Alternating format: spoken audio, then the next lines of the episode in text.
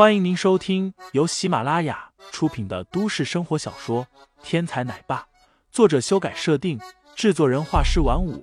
感兴趣的听众老爷们，赏个三连，点亮我的关注，点亮你的夜空。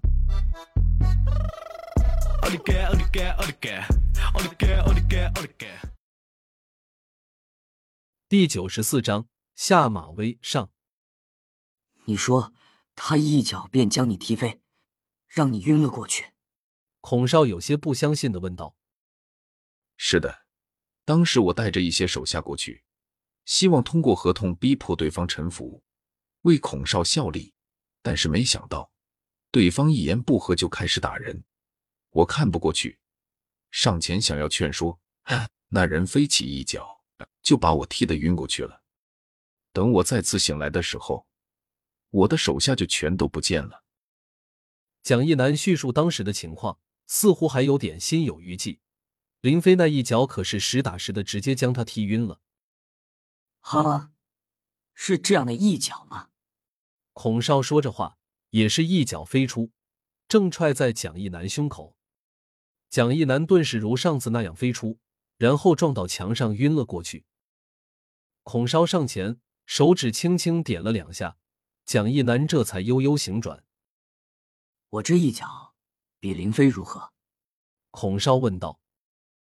蒋一南一脸悲催，回忆了一下，道：“孔少这一脚比林飞那一脚更加刚猛。”蒋一南心服口服。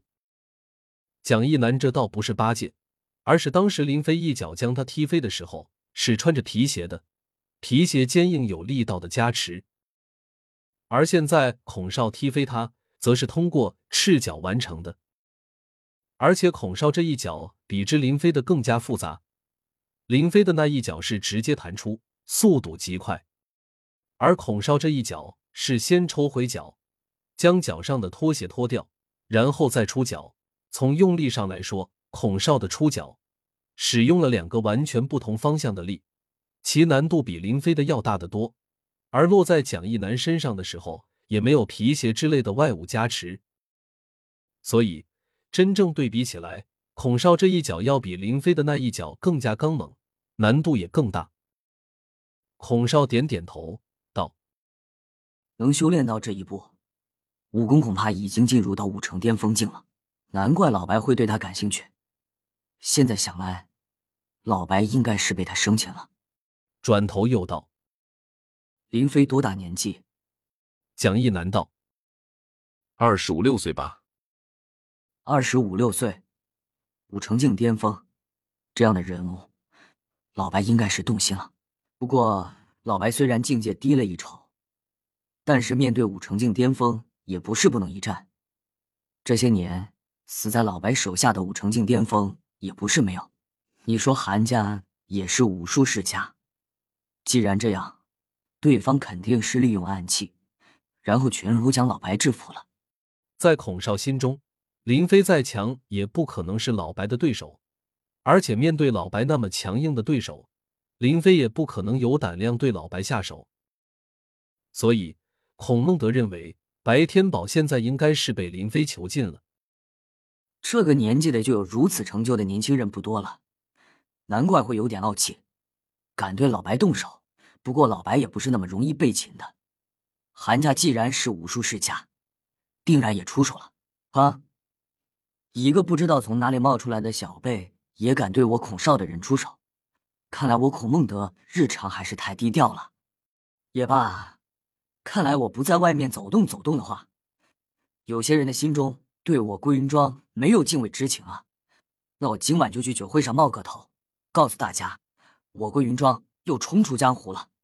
孔孟德说完，转身离开客厅，然后消失在卧室门口。蒋一南沉默一会儿，转身离开。哼，归云庄虽然强大，但是行事太过狠辣。沈千文说的没错，如此行事绝对会出大问题的。这件事既然你孔少露面了，那么就由你归云庄的人去打头阵吧。我蒋家不伺候了。蒋一南边走边想，心中愈发的认可沈千文的真知灼见。时间很快就到了傍晚。